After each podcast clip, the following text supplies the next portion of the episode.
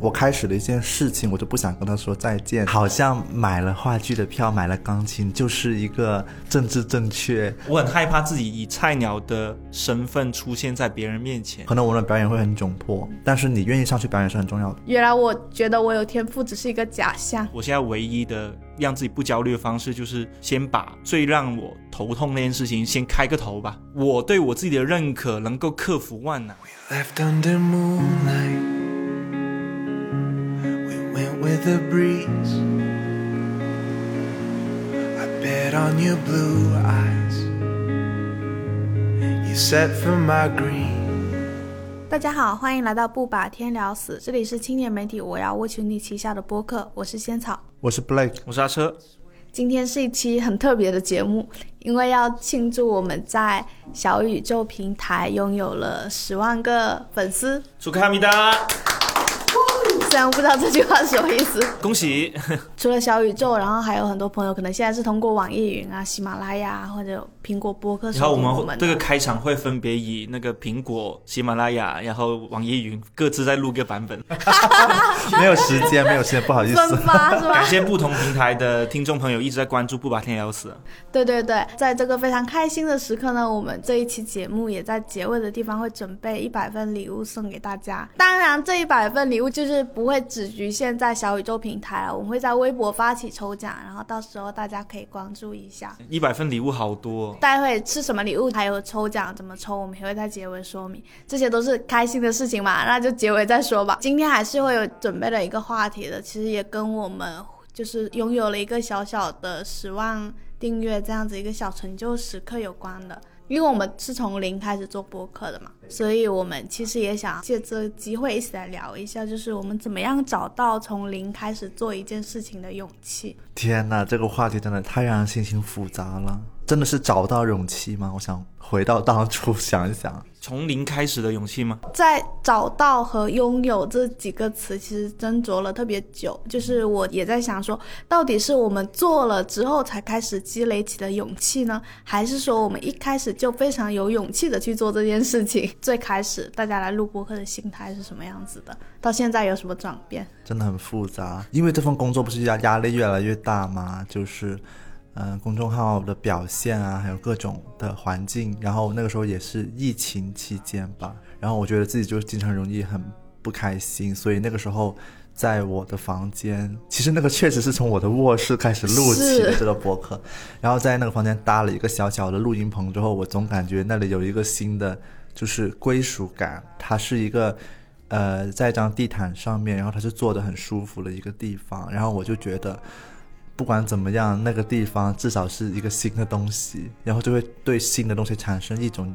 依赖吧，就是会有那种好像自己可以依赖一个新的东西，但是其实你不知道它会不会成。你不说，我已经完全忘了，我们最开始是在你的房间里面录的，不要因为走得太远就忘记了怎么出发，好烦。这是提醒你勿忘初心。新草，就是现在回想起来，觉得有两种心情是很矛盾的，一种是觉得说啊，终于有一个压力没有那么大的工作内容了。对对，真的但是我后来回看我那段时间在自己的小号里面发的东西的时候，我发现这个东西还挺给我带来压力的。哦，它并不是那么轻松的。我记得那时候你很斟酌、很焦虑，你觉得你不是一个适合录音频节目的人。对对对对但是不知不觉就十万粉了嘛，所以就没有想象中的那么艰难嘛。其实快两年了，对，而且那个时候我们其实也在探索，到底我们要怎么样做节目嘛。然后我记得我自己有一个心态，就是我感觉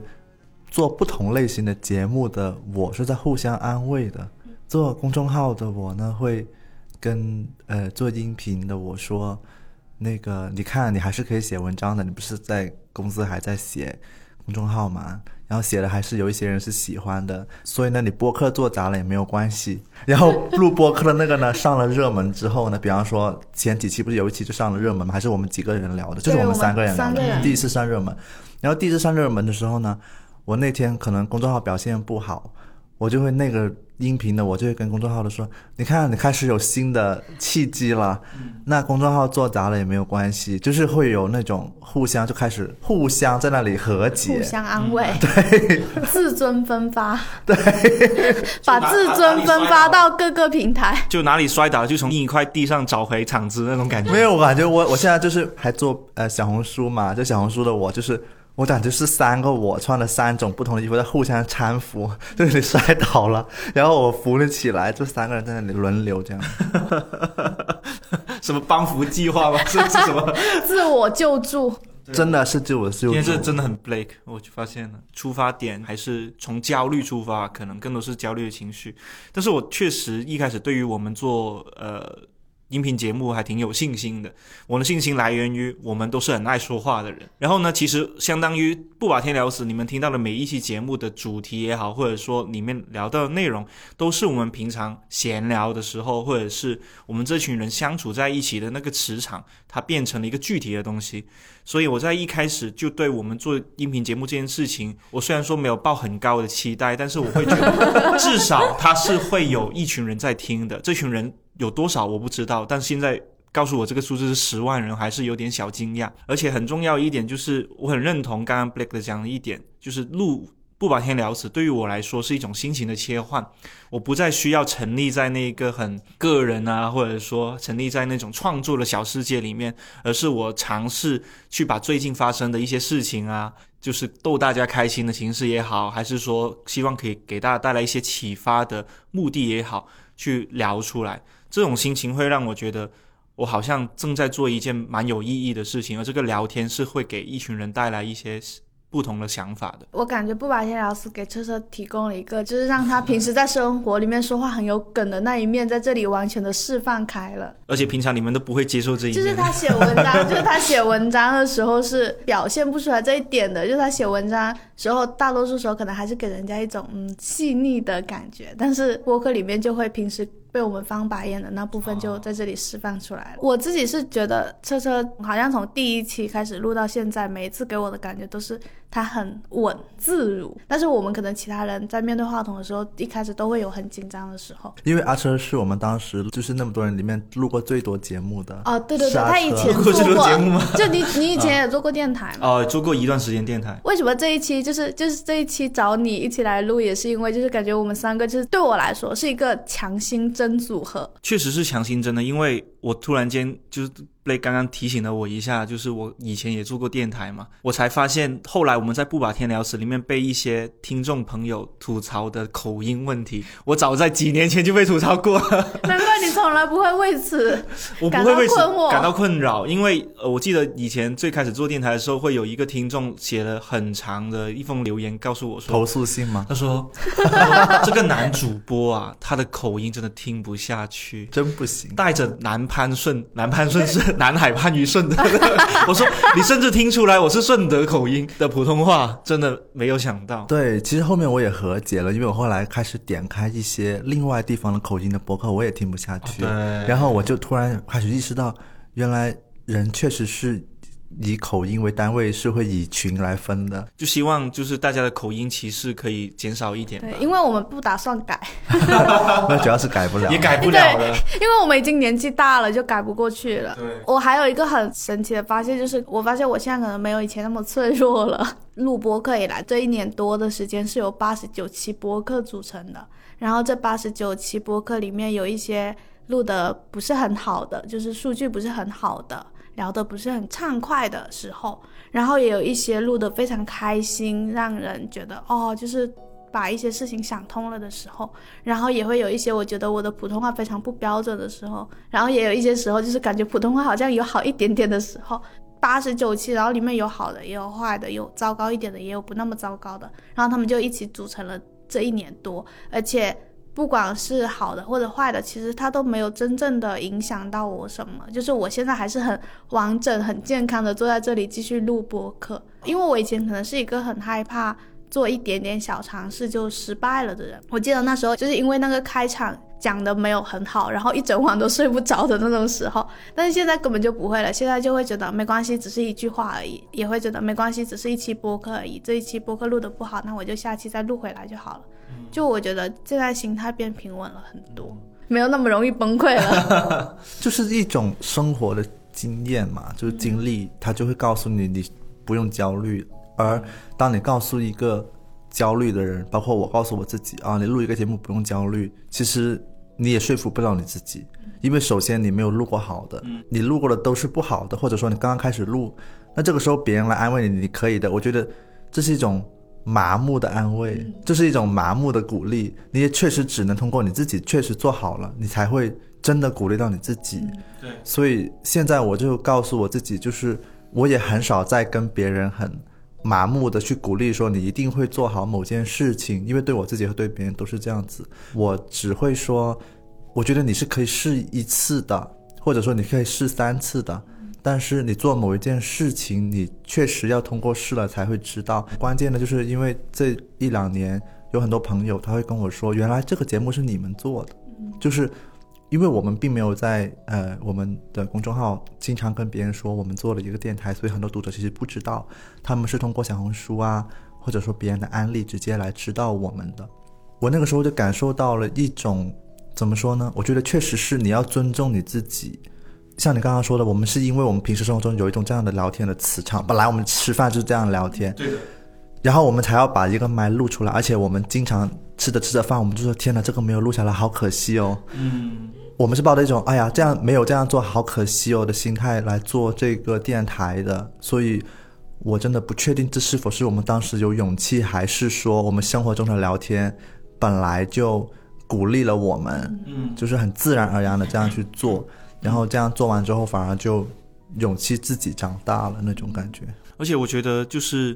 可能播客也是这两年一个很复古的东西嘛，像是八九十年代，大家很多时候听电台，甚至两千年初的时候，其实电台还是一个很主流的媒体嘛。我会从一些我以前非常喜欢的电台节目里面吸取到我们现在的一些经验，就比如说，呃，在香港的一些很经典的。电台节目，他们做了二十年，有四五期是一直被记住，然后一直被反复的当做案例，当做他们听众的一个口耳相传的一个东西。然后我就会觉得，我们做电台其实应该也是抱着这种，我们要持续的做很久很久，但是我们不要期望每一期都是给别人留下深刻印象的，而是我们知道陪伴本身是做播客节目一个很重要的性质，就是至少要让我们的听众知道，每一周我们都在这个地方。然后不管你喜不喜欢，我们都在这里。可能再过两年，再过三年，我们十万粉变成二十万、三十万的时候，还是会有很多人记住我们某几期很经典的节目，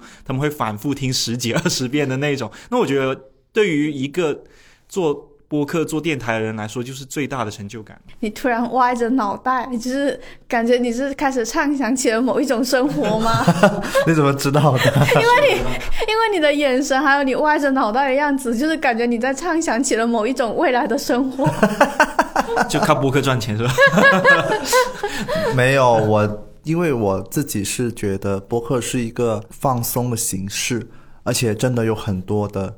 电台，他们甚至在公司离职了或者分散各地了，都还在继续做这个节目。因为我这个人很不喜欢告别，我开始了一件事情，我就不想跟他说再见。但这可能是一个陋习，因为再见是人生的常态嘛。然后我就觉得，那至少有一个东西，它是还蛮安心的，它就是好像会告诉我说，那它可以持续的时间是比较久的，而且它没有那么累，它没有那么痛苦。这种可以持续的感觉，我觉得是很值得珍惜的。对，然后它会成为一个什么东西是是做内容值得珍惜的一种参考物。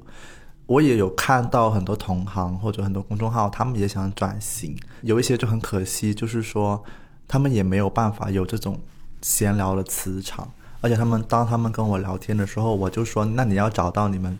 最能闲聊的人跟你录啊。刚才有聊到，你要开始去做一件事情，然后你发现它是能持续下去的嘛？那其实首先是你要先开始了。那除了播客之外，你们两位有没有什么事情也是从零开始做的呢？可以分享一下，让你们开始启动这件事情的动力是什么？天呐，我想起最近一个很悬的事情。我最近有在搬家嘛，然后我之前住的地方是我姐的房子，因因为我姐已经出国了，所以她的房间里面它是有一台钢琴的，而且已经算是一个被遗弃的一个乐器，躺在那里几年了。然后搬家的时候呢，我就觉得我要帮我姐暂存她房间的东西，但是那台钢琴我觉得还蛮可惜的，我就说我租了一个新的地方，然后我就要把那台钢琴花了很大的力量推到了新的租的那个地方。而且那台钢琴一进电梯，那个电梯是会下沉几厘米的，哇，好吓人！就是很沉很沉。然后那个搬钢琴的人说我比普通的钢琴还要沉。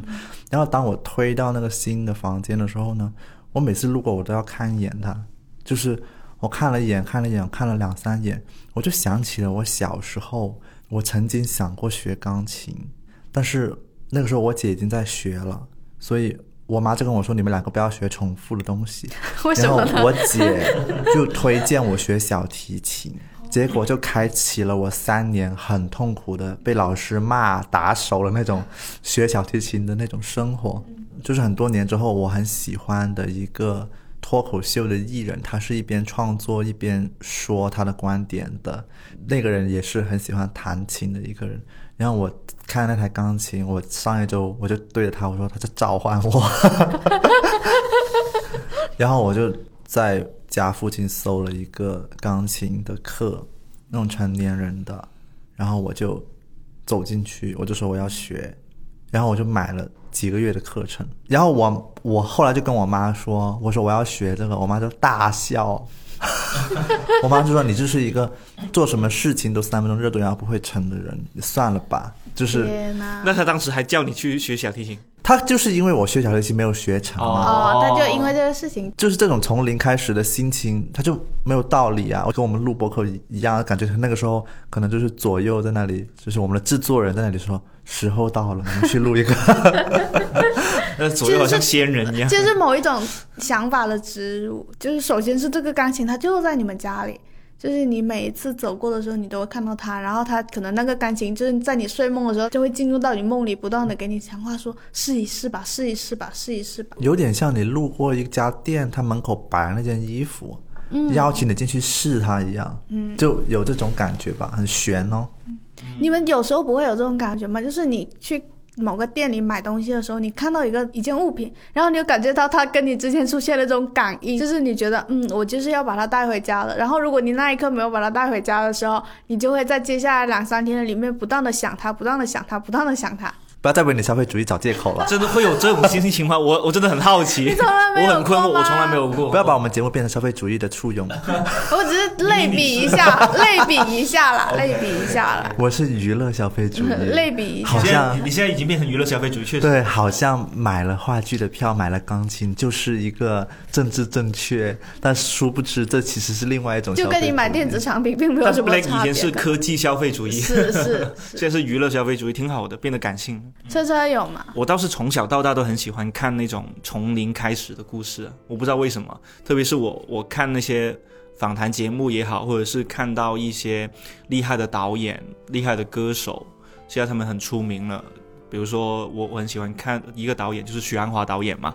然后还有就是杜琪峰导演，他们会讲起他们刚开始是怎么喜欢拍电影的，很多都是被自己家里面的哥哥姐姐或者是爸爸带去电影院看，一看就是一个下午。然后他们发现他们着迷了、着魔了，他们就疯狂去翻不同的电影碟片去看，然后哪怕没有钱，他们也会把自己的零用钱省下来，去当时的那些呃卖碟片的地方，就是租回来在家，然后一遍又一遍的看，一遍又一遍地看。我每次看到这样的故事，我都觉得很感慨，因为我自己很少这种时刻，因为我意识得到他们。从那个时候喜欢一个东西是真的是从零开始，从完全不了解它，到慢慢的知道它是怎么一回事，到终身以它为职业。我发我发我发现我自己很少会对某件事情是有这样子的耐心跟恒心的，就是我要一直的把它当成我生活的一部分。除了写东西，写东西可能是唯一一个，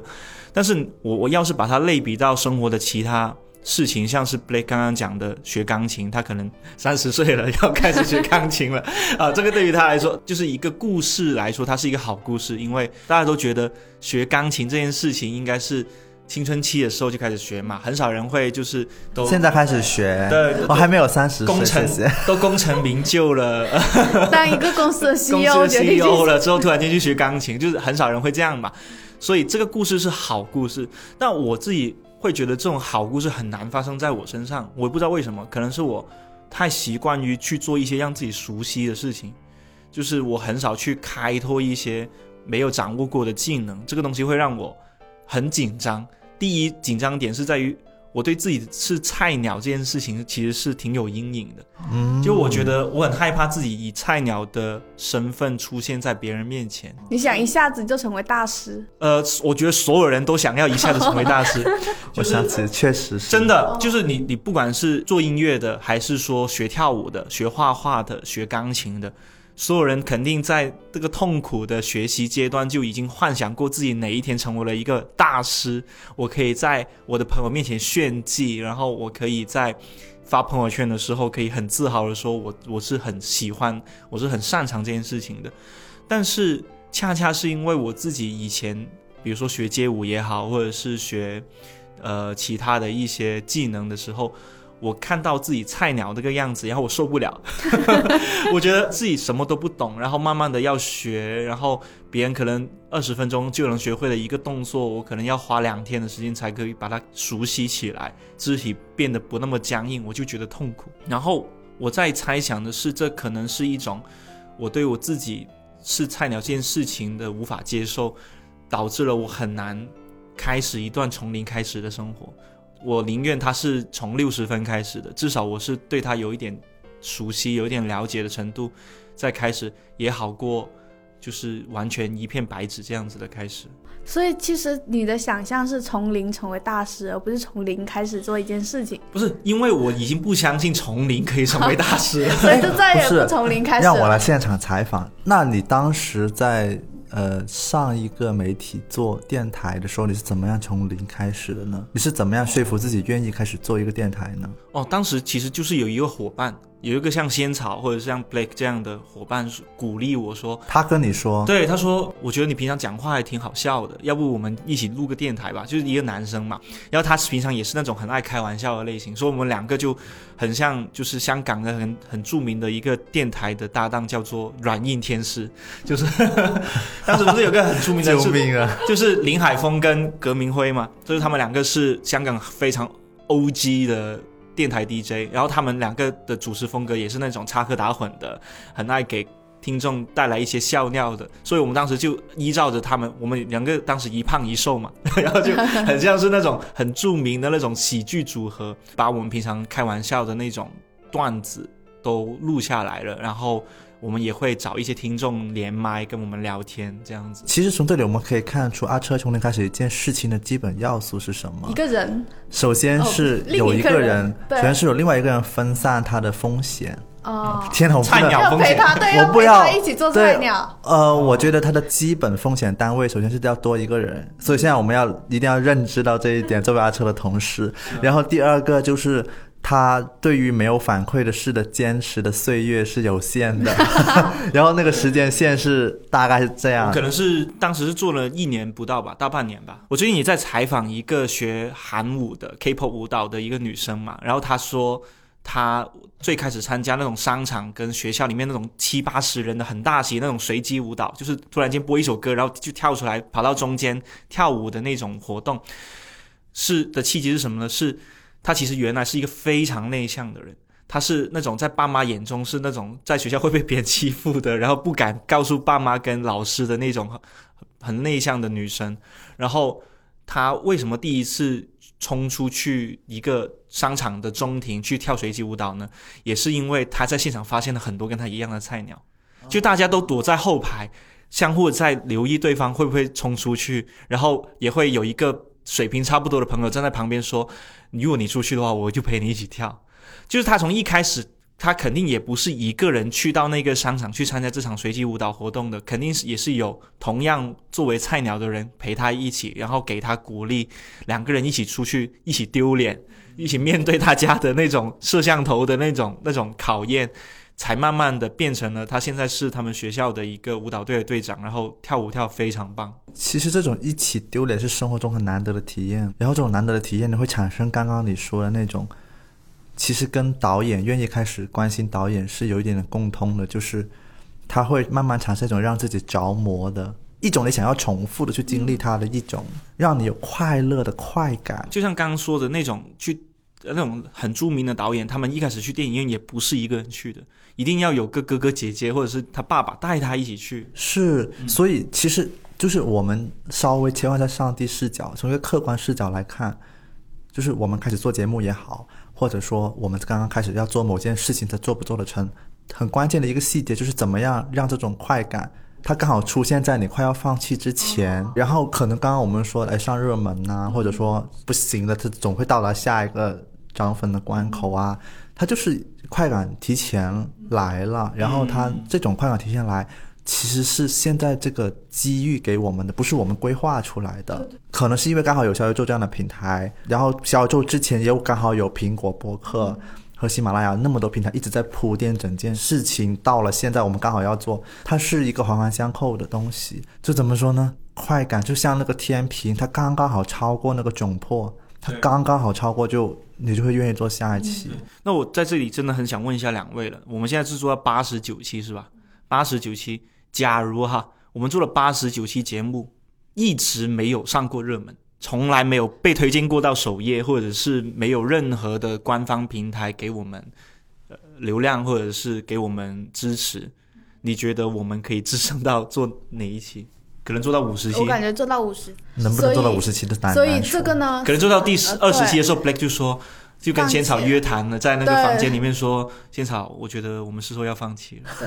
所以 所以这件事情呢，也会让我感觉它是一个刚刚好的事情。就是如果刚毕业的我来做的话，其实有可能就没有办法做起来。因为我会感觉它虽然是一个从零开始的东西，但是它本身跟你本身能力的积累也是有关系的。而且最开始不断的有同事让我们尝试嘛，对，我记得最后一根稻草，就是最后一根启动我去跟呃大家聊的，就是有一位叫做就是 Pocky 的那个哦，同事，他有一次很郑重的跟我说，你不能只以做节目的视角来看电台这件事情，你也可以以营销的角度来看这件事情。啊，真的吗？他真，的真的，他说我们的出现是一件很重要的事情，不管那个出现是成功还是失败，是我们愿意去出现。这里有一个音频的舞台，你愿不愿意站上去，是一个你很重要的一个动作。就像是有视频平台，我们作为做内容，我们要不要站上那个舞台？可能我们的表演会很窘迫，就像我们很多的视频也是做砸了，但是你愿意上去表演是很重要的。其实那个时候还蛮呃鼓励到我要、要去做这个动作，我就想啊，我要做这个动作，就是这样子。其实这是刚刚说的那种情况，我在之前有遇到过，就是前年的时候啊，不是刚学完那个漫画课的时候，然后就非常兴奋的想要来尝试画漫画这件事情嘛。但是当时其实写，不管是写的脚本，还有画的画面，其实都没有很好。然后其实我跟 Kitty 有过了一遍，就是我跟我的编辑 Kitty 有一起过了一遍，然后那个脚本改了之后，但其实也没有很好。就是那种情况，就有点像是我想要从零开始做一件事情，但是收到的反馈并没有很好的情况。然后我们当时就决定说，先把这个东西搁置起来，就是必须得承认，就是你的能力好像还不足以去开始这件事情。当然你，你已经开始，就是你发现你的能力并不足以让这件事情它能够比较好的跑起来的时候，就这个时候你就只能把它先停一下。然后大概是过了差不多七八个月之后吧，又开始画漫画的时候，那个时候又感觉哦，好像时候到了，就这个时候我的那一种画漫画的感觉它出现了，然后你就开始一切就很正常的开始跑起来了。我就觉得，就是你任何时候从零开始都是可以的，只不过是可能会有一个时候，你发现这个时候从零开始它是失败的，然后你当你再停一停，然后下一个时候再开始的时候，发现哎，它成功了。而且我发现我跟车车是完全不一样的，就是你很少开始从零开始一件事情嘛，但是我发现我经常会从零开始做一件事情，是因为这件事情它会带给我一种沉迷和着迷的感觉，就是而且我经常是不需要伙伴的，就是我一个人对一件事情产生着迷的感觉，然后我就会自己去试。我记得去年的时候不是去 Blake 家，然后 Blake 的伴侣就是他家里有在玩那个羊毛毡嘛。然后那个时候我是第一次接触到那个羊毛戳那个东西，他就拿给我，试了一下，然后发现天啊，这东西太好玩了，所以后来就是出现了，就是明明去他们家聚会，然后大家都在客厅看电视，只有我一个人站在那个 餐厅那个位置，对对对，一直站在那里搓羊毛毡，然后扎到后面，我想说不行啊，我今天是出门来社交的，我不能一个人在这里。他一个在那里扎了一个小时，整个在我们的聚会中消失了。很享受，是，我就发现，哎，这个东西对我有那种吸引力，而且因为我第一次搓那个东西搓出来，那个成果还不错嘛，我就觉得，哎呀，就是太开心了。这个东西对我来说是它有吸引我的魔法。第二个是我好像有一点天赋的，所以我就回家之后很兴高采烈的买了一堆工具，然后回家开始搓，结果搓出了一个非常丑的姜饼人，然后我就觉得天呐，就是原来我觉得我有天赋只是一个假象，我就觉得它真的太丑了。但是我就觉得说，哦，那我再试一下吧。所以去年生日那天的时候，我就再次尝试说我要搓一个我画的那个云丁的角色嘛。结果那天又搓出来一个非常丑的，就是我那天心情就非常不好，而且我也不敢把他们发到朋友圈，因为我是那种我今天学了一个新东西，我要兴高采烈把他们发到朋友圈这一种。但是我到现在为止很少在朋友圈发我搓羊毛毡的视频或者照片，是因为我至今还没有搓出了一个非常让我觉得很开心、很满意的东西。就是我也会意识到我是一个菜鸟，但是我是一个不放弃的菜鸟，然后我是一个默默的菜鸟，就是我不会立刻宣布说我正在做这件事情，因为也会很丢脸，就是而且没有人陪我一起丢脸，就是我一个人默默丢脸，然后我会把它藏起来，但是我好像并没有觉得说啊我要停下来这件事情。嗯就是我感觉你刚刚说的有点验证了我的一个生活的理论，不是生活理论，就是支持我生活的一个原则。因为我觉得你碰到羊毛毡是一件很奇怪的一个事情嘛，你你去一个聚会，你根本没有要碰到他，结果你就是碰到了他。然后，而且那个羊毛毡出现在我家也是一个意外，因为本来它不会出现在我家的。因为是那天为什么羊毛毡出现在我家，是因为我们在尝试要做一个活动物料的一个打样，才出现在了我家。哦它不应该来到我家的，所以我现在就觉得生活很像是那种我们每个人很像一个随机的粒子，在在一个做着那种不规则的运动撞击，然后呢，就总是会撞出一些火花。你碰到一个火花，你得尊重它。因为我录这种节目呢，我很不想讲道理，说哎呀，我怎么怎么样从零开始，我们怎么怎么样从零开始做一个节目，我觉得是没有意义的。很多事情一开始它就是一个意外，而且。我们那位就是跟我说，呃，营销的同事，他确实现在在做营销。我那个时候跟他聊这个事情，我还是站着的，我只是路过他的座位，就是我真的只是路过他的座位，然后他跟我说了一番这样的话，而且我从来就不觉得做内容是营销，但是他作为他自己爱好的领域，他给了我一个他的领域的视角，他认为这个动作对我们来说是重要的，对我们平台来说是重要的，我也要尊重这种。他的视角，然后这也是一种碰撞，所以我自己觉得很关键的是从零开始一个勇气，就是你愿意要出去碰撞嘛，就是你愿意聊天嘛，所以我就感觉还挺有意思的这件事情。而且其实有些时候那些意外出现的时候，当那些火花出现的时候，大家可能不会觉得说我要把它抓住，它会变成什么东西的，大家可能就是哦这个火花擦一下出现了，然后它又消失了这样子。对啊，而且你不觉得从零开始一件事情跟爱情很像吗？就是，就是我随便说的，就是因为我我就觉得你就是碰跟一个人碰出了一个火花，有很多的人，我身边有很多的人，他就会觉得这个火花只是火花而已，就是他们会觉得我不要轻易相信跟另另外一个人那种暧昧的火花，嗯，我要观察个半年。然后通常就不了了之了。但有另外一类人呢，他每次跟另外一个出现这个火花，他就会疯狂靠近，他看看有没有碰出第二个火花、第三个火花。然后如果他们两个都是这样的人，他们很快就在一起了。就身边很多那种一两周就跟别人在一起的人是这样子的，身边有很多人一年都没有跟别人在一起的人，就是嗯，有点看清了那个火花的感觉。刚刚一直在听你们讲啊，包括就是 Blake 讲啊那一位 Pocky 前同事在跟你讲，你先出现比做起一件做出一件事情要更重要，然后包括。就是仙草刚刚讲的那种一个人默默做菜鸟这种这种想法，我自己是因为最近疯狂的在读哲学，不知道为什么哈，因为我觉得一个人不是因为读哲学而变得虚无的，而是因为感觉生活虚无的时候才要去读哲学。我最近是觉得有很多事情没有意义，我开始找不到那个意义的时候，我就会开始去看我以前从来不会看的哲学书嘛。就是我之前也有跟仙草小小的讨论过一下，就是假如说用哲学家来做比喻的话，就是仙草会很像加缪，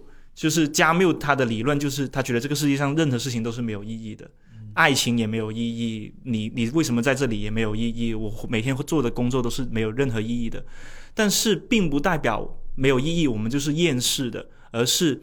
加缪他的理论很简单，他对抗虚无的方法就是当下，活在当下，活在当下。《心灵奇旅》这部电影是一部非常加缪的电影，因为《心灵奇旅》的那个主人公他是。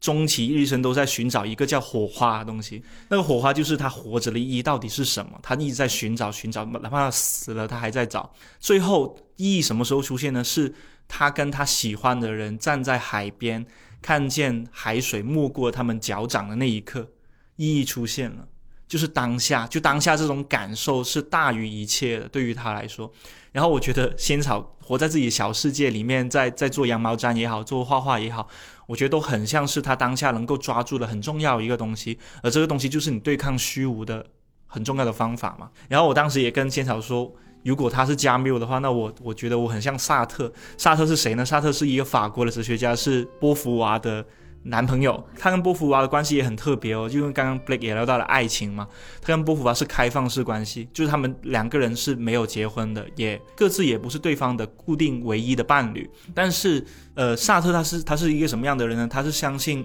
他提出一个东西叫做存在先于本质，就是用人话版本来说，就是做了再说，就是你只要出现了，这个动作要比你是谁要更重要。就像刚刚 Pocky 跟 Blake 讲的。你不要想着我们去做一个节目，因为在我们做一个节目之前，你得先出现，你得先不停的出现在大家的视野跟那个节目当中。然后我就觉得，我现在就是，那你是什么呢？我是沙特，他就是这样，他就说我要先出现，对我要先出现，我得，我现在，我现在去去让自己做任何事情都是我先做了再说，就是先不管我会不会是一个菜鸟，还是说我会做成一个大师。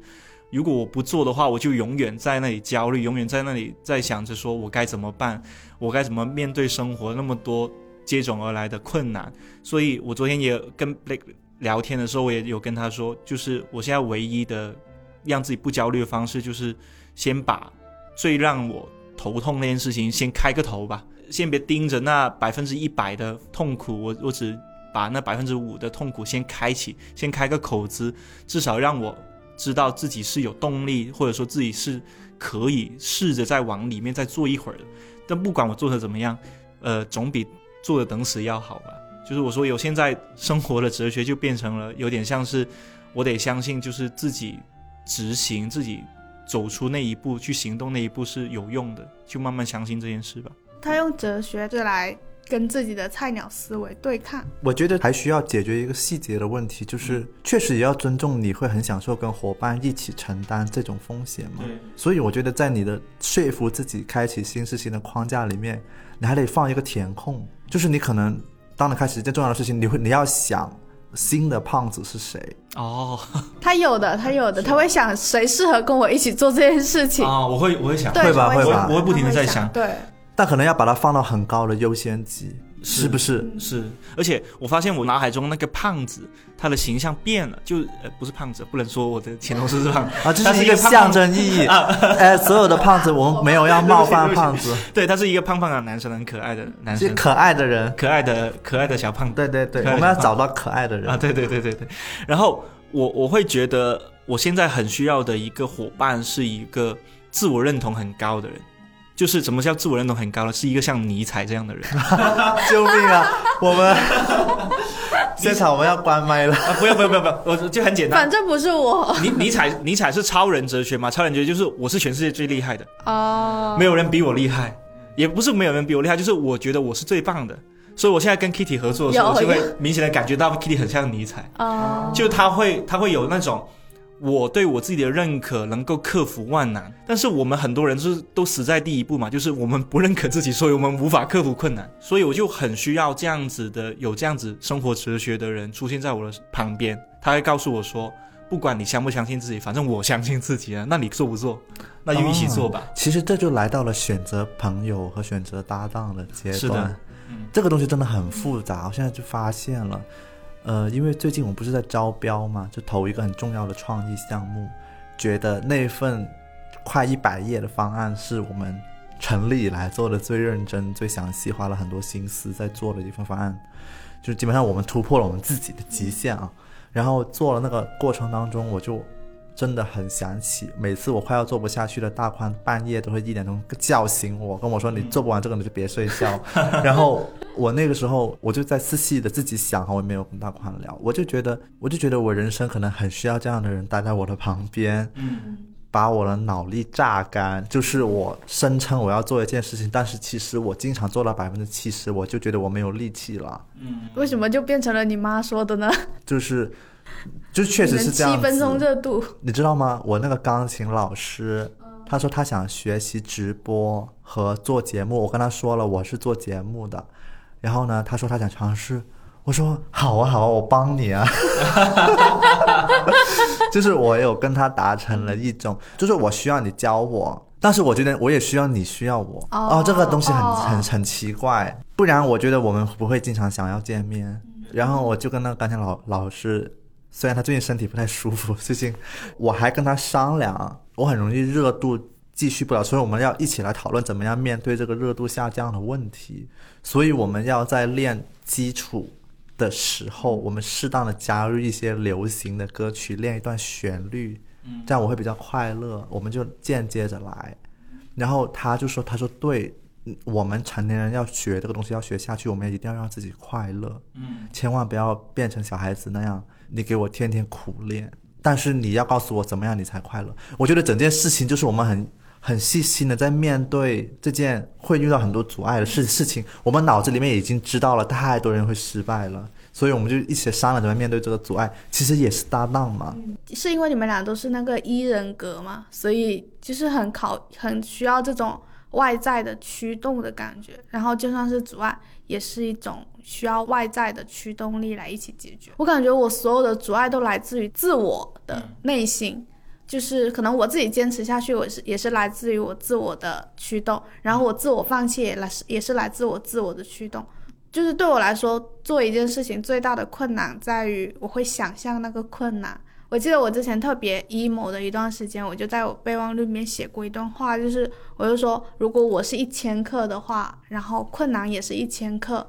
我跟困难之间是一个平等的状态。但是在我的脑海里面，困难有一百千克，就是我会不断的想象它是一个非常巨大的东西，它是一个巨大到足以压垮我的东西。但其实这份想象可能只有零点零一，这份想象只是一个非常轻飘飘的，你根本就没有接触到那个困难的一个幻想，但是你自己就已经被这个幻想给压扁了。所以对我来说，去驱动我自己去做一件事情，总是需要自我说服，就是它没有你想象中的那么困难，你这个可以画它没成有那么漫画厉。害。是这世界上有很多人是被自己压扁。我发现仙草确实是从你一些漫画的主题来来讲，我会觉得你自己内心的那个阻力是特别巨大的。是是是，所以这也是我会说你为什么像那个加 加缪哲学里面，因活为在当下。加缪加缪他不是讲过西西弗斯传奇吗？就是一个推石头上山的那个人，他是永远活在痛苦里面的嘛。大大家都觉得他永远活在痛苦里面，但是你有没有人想过，其实西西弗斯其实会享受推石头上山那个风景呢？实际上，这就回到了为什么你问我们为什么是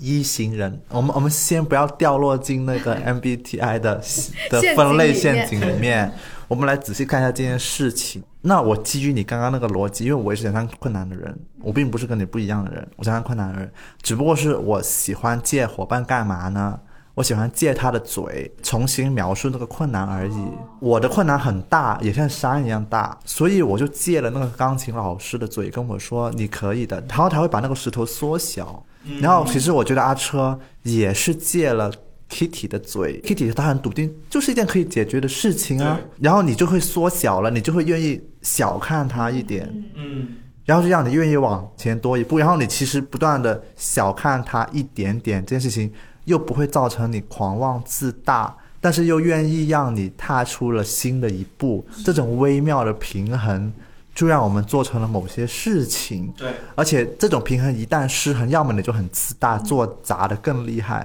要么你就很胆小，以至于你一事无成。就是别人跟我描述他，对我来说是没有那么大的作用的。就是我必须要把脚伸出去，然后发现我踩的是平地而不是悬崖的时候，我才会知道说哦，我可以走出去。然后这种走在平地上的踏实的感觉，它就会成为我的一个积累，就是。就是给成为我的一个经验，就是哦，我上一次踏出去的那一步是平地哦，所以在下一次的时候我就会再踏出去。我是靠自己的经验活着的那种人。这就是一个漫画的想法哦，是，这是我之前记下来的。是吧？前面有一个迷雾。是是。哎哎，听众如果有插画师，千万不要画这个想法，我们会告你。那我们要简化一点。好了，开玩笑了。就是因因为对我来说，就踏在平地的那种感觉，可能就是我让我持续的去做这件事情的动力和感受到的那种愉悦感嘛。因为我觉得，当你做出那件事情的时候，你感受到的那种愉悦感也是很重要的。就是那对你们来说的话，从零开始做一件事情，你们一般感受到的那种愉悦感是什么？我不是感受到愉悦感。哎呀，我要重新形容一下，我借用一个例子吧。就比方说，最近看完了。咖啡馆比河流更慢那本书不是讲的是京都咖啡店的故事吗？我是深夜晚上睡觉前看的，因为我觉得睡觉前看这本书给我一种治愈的感觉。为什么会有这种治愈的感觉呢？我一直在想，其实是因为我在幻想，我以后去京都的时候，我就可以跟我朋友说：“哎，我知道这家店呢，我知道这家店的店主是什么样的一个人呢。”这是一种幻想，就是我感觉我给自己讲故事，然后这种。我给自己讲故事和画饼的方式，让我有了愉悦感。那它却是一件没有发生的事情，你不觉得很奇怪吗？靠幻想来支撑自己去做一件事情，是吗？那很像你刚才说的那种，我开始做一件事情，但是我想象我靠着这件事情来完成了一个非常美好的成绩或者是成就的感觉。我们不是在讨论反馈的愉悦感吗？是啊，怎么样？怎么样有这种反馈的愉悦感？因为我平时看，天呐，你这样聊到，其实最后还不是人际关系吗？这是我刚才看一本书的动力，是因因为我觉得有一天会跟别人分享这本书，然后别人会喜欢这本书，就是这个想象让这件事情变成了一件愉悦的事情。本来它可能是一件无聊的事情，所以我觉得我自己是靠这种奇怪的想象力，就是包括我每次录这种博客，我都会想象。听的那个人是一种什么样的姿势？然后他可能在做着某一个很无聊的家务，然后他听到某一句话他就笑了，然后我就觉得，哎，这是一种当下就能给我的反馈，就是这是我脑袋里面现在就会让我兴奋起来的一种反馈感，而不是录完之后我再才有的。哎，那我发现大家不是所有人都能够很清楚的知道说。我在做一件事情，它带给我的非常愉悦的感觉是什么的？说不出来。对，很难很清晰的去察觉到这种愉悦感是什么。而且当你察觉不出来的时候，你是很容易放弃掉它的。其实我觉得，如果真的察觉不到，说明就是没有了。好像是这样。对啊，那是不是自己？我聊到这里，我还有一个另外一个迷思。我觉得有些时候，当一件事情没有反馈的时候，我们就是我们还是会觉得这件事情是没有问题的，只不过是它没有反馈。就有没有一种可能，就是他其实没有反馈，自己很不开心，他就是现在你还不适合呢？一种的是你自己内心没有反馈，一种是外部没有反馈吗？其实，在这里我很想分享，我们之前那个做学渣奖学金的时候，不是曾经把那个有一有一份奖学金颁给一个很喜欢说唱的男生嘛？我们后来隔了一年多还是两年多去回访他，然后去看一下他现在还有没有在做说唱的时候，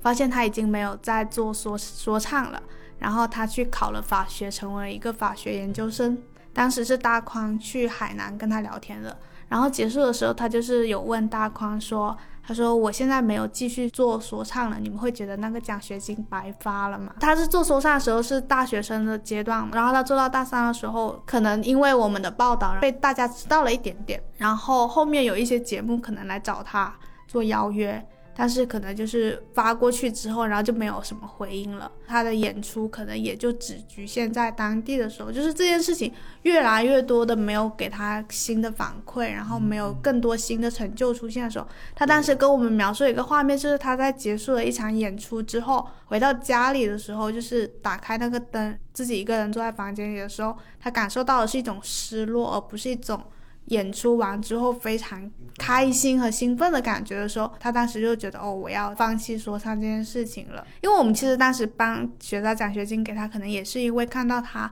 对于说唱这件事情有一个非常兴奋和非常热情大的热情嘛。我们后来在跟他聊天的时候，因为他后来选了法学，他就去读法学研究生，发现他在对法学这件事情的时候，也有当初对说唱那样子很大的热情。就是我们在聊就是学法律有什么用的时候，然后他就是他是半夜给我们写了一篇那个三千字的论文，写民法慈爱而平等，就是你能够感觉到，就是他做的事情不一样了，或者他已经放弃了之前做的那些事情，可是他这个人身上本身的那种对投入到一件事情的热情的状态是一直在的，嗯，就是只不过是投射到不同的事情那很棒啊上面。，那说明他这辈子可以做成很多件事情我。就觉得可能是那种可以从不断的在人生各个阶段都进行从零开始做一件事情的人。这是我最羡慕的人，其实。是啊，所以你从这个角度看《黑暗荣耀》，你就会发现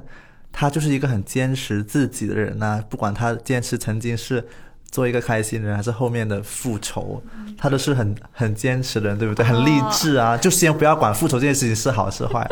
然后我自己就是还有一种感受，就是我觉得我们这个节目的标题啊，